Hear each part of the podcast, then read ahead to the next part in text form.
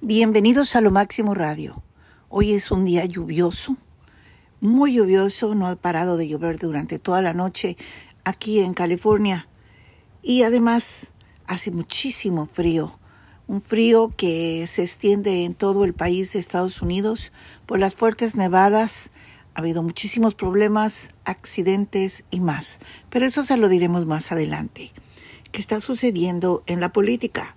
DeSantis abandona su campaña por la candidatura presidencial republicana y respalda ahora a Trump después de haber hablado tan mal de él y haberlo puesto prácticamente en el caldazo. Bueno, pues ahora cambia de decisión y deja a Trump y a la ex embajadora ante la ONU, Nikki Haley, como los últimos dos candidatos de relevancia en la contienda de cara a las primarias del martes en Nueva Hampshire.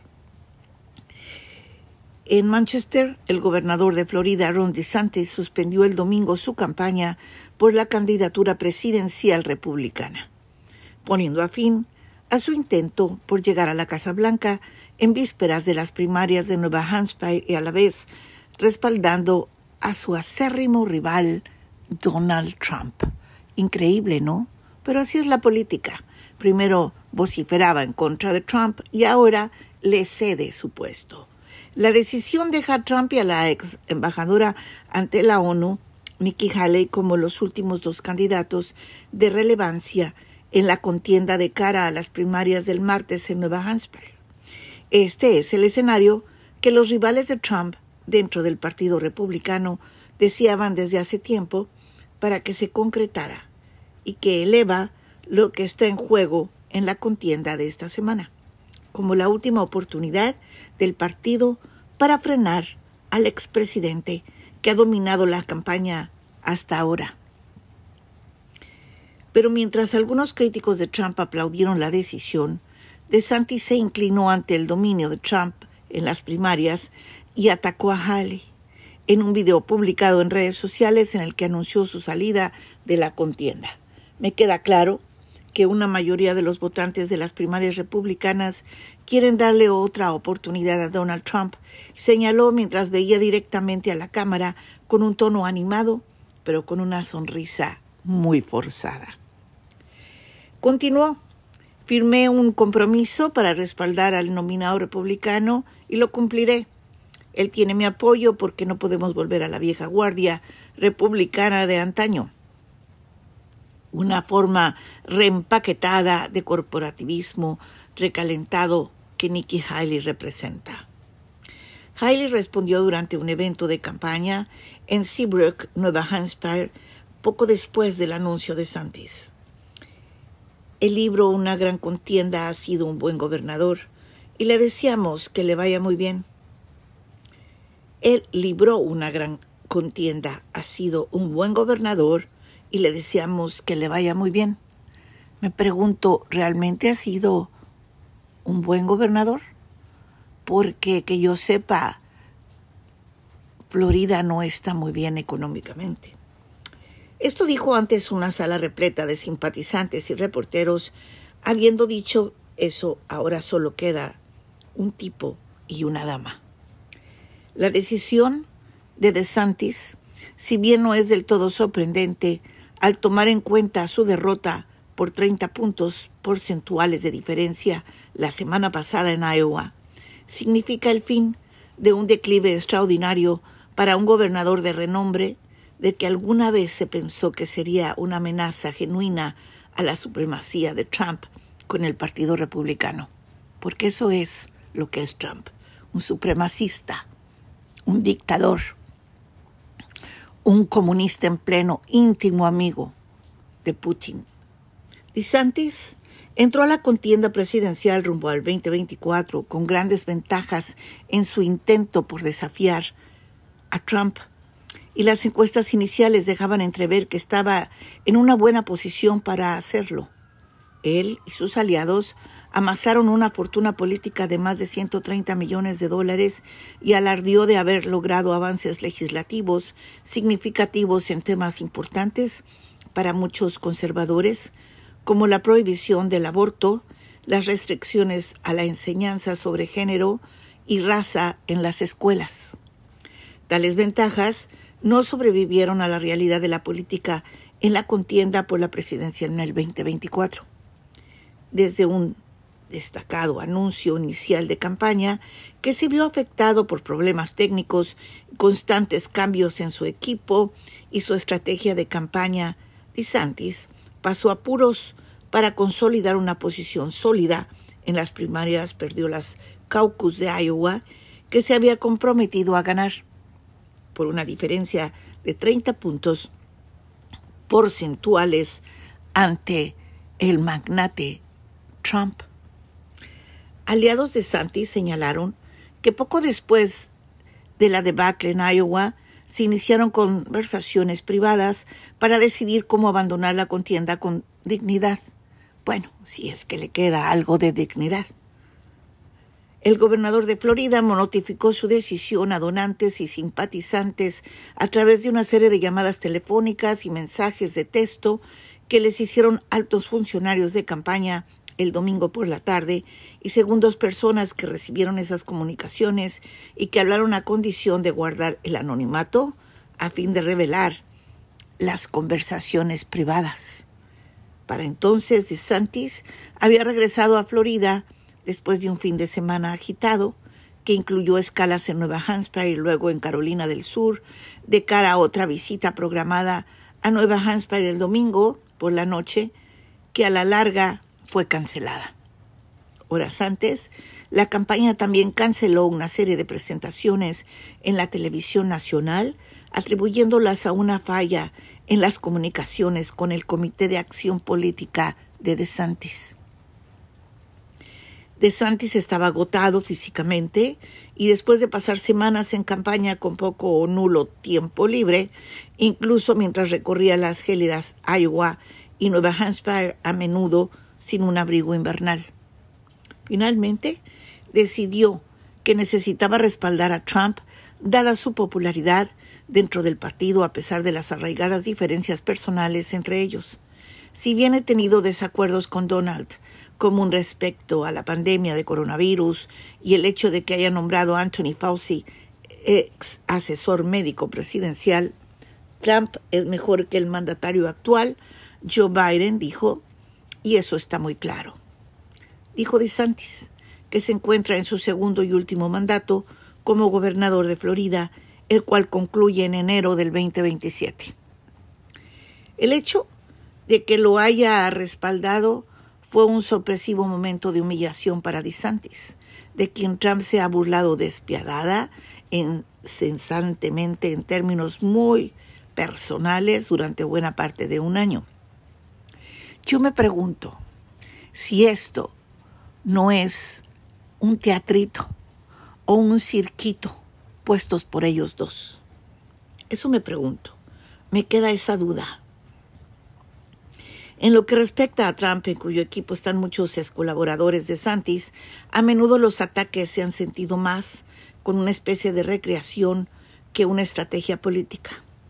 Trump y sus asesores han calificado al gobernador de desleal por postularse en primera instancia y se han burlado de sus hábitos alimenticios, su personalidad y lo han acusado de usar tacones altos para verse más alto.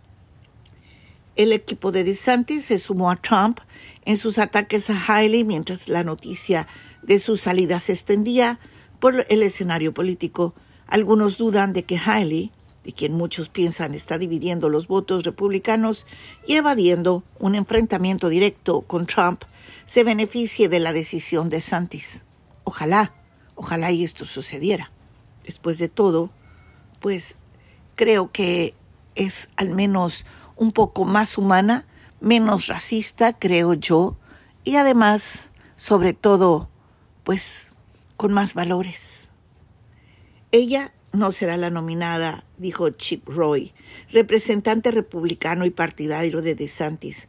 En declaraciones a The Associated Press, ella no será la presidenta de Estados Unidos.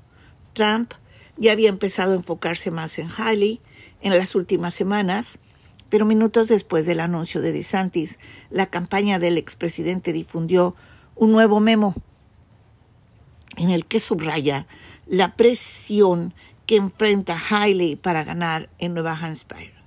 Ahora que estamos a tan solo 48 horas de las primarias, el tono ha cambiado significativamente. Nosotros lo vemos, ustedes lo ven, pero no se equivoquen. Si Nikki pierde en Nueva Hampshire, solo hay dos opciones, dijeron los asesores Chris Lachivita y Susie Wiles. A Nikki se retira, brinda su apoyo al presidente Trump y se compromete a vencer a Joe Biden, escribieron opción. Nikki Haley se prepara para ser absolutamente demolida y humillada en, su estado natal de Carolina del Sur. Desde las votaciones están programadas para el 24 de febrero. Un consejo importante, dijo Elijah sabiamente. Yo creo que Haley se retira. Ojalá que no, ojalá que no. Ojalá y se quede y ojalá que esto no suceda. Todo menos que llegue el dictador a la presidencia. Y bueno, vamos por otro, como les, les dije hace un momento, eh, la verdad de las cosas es que el clima en Estados Unidos está terrible. Es muy triste ver cómo las gélidas, eh, pues digamos, nieves y temperaturas están por todo el país. Sin embargo, pues el, hay algunos que han muerto de frío, precisamente, y están, hay muchos este, aviones parados en los aeropuertos.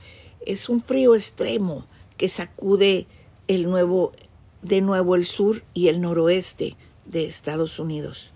Una ola de frío extraordinario, que llama mucho la atención. Eso significa, esto es parte del problema del calentamiento global, aunque eso no lo quiere ver nunca o no lo quiso aceptar el expresidente Donald Trump. Él siempre dice que eso no es cierto, que el calentamiento global no existe, en fin, pero sí hay una ola de frío extremo que sacude a todo el país.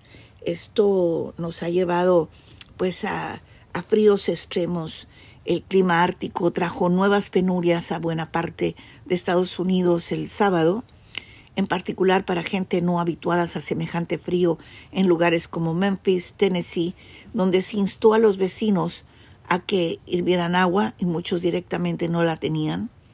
Después de que el congelamiento reventara los caños principales en la ciudad, no se pronostican temperaturas más altas durante el resto del fin de semana o sea, me refiero al domingo. Hoy lunes eh, despertamos casi todo el país bajo cero. Eh, se reventaron tantos caños en Memphis que bajó la presión del agua y si bien se repararon algunos, el presidente del servicio de agua advirtió que habría más filtraciones. Un aviso de frío intenso regía en una amplia franja del país, desde partes de Montana en el norte hasta el centro de Florida la zona más afectada en el centro norte, la sensación térmica de 26 grados Celsius, 16 Fahrenheit en Iowa City y la temperatura bajo cero en Oklahoma. La sensación térmica era de 28 centígrados, 20 Fahrenheit el sábado en Vermont, donde el centro de esquí del Monte Stowe exhortó a los que se atrevían a esquiar que tuvieran cuidado con el frío extremo. En Virginia Occidental, el Servicio Meteorológico dijo que en algunas regiones habría hasta 10 centímetros, 4 pulgadas adicionales de nieve el sábado, con ráfagas de viento de hasta 64 kilómetros y sensación térmica de 29 grados centígrados. En el norte de Nueva York, los paliadores de nieve respondieron una vez más al llamado del equipo de fútbol americano Buffalo Bills de despejar el estadio Haymark para el partido del domingo contra los Kansas City Chiefs, después de que la ciudad quedó sumergida bajo 13 centímetros 5 pulgadas de nieve. La nevada disminuía en otras partes del noroeste después de cubrir una amplia zona que abarcó las ciudades de Washington y Nueva York. El fin de semana frígido sigue a una serie de tormentas que han provocado al menos 55 muertos en el país, sobre todo por hipotermia, accidentes de tráfico. Tennessee registró 19 muertos. Un hombre de 25 años fue hallado muerto en el piso de una casa móvil en Louisburg después de que un calefactor se volcó y apagó, informó la comisaría local. En otras palabras, falleció de frío. Es increíble a lo que ha llegado las temperaturas.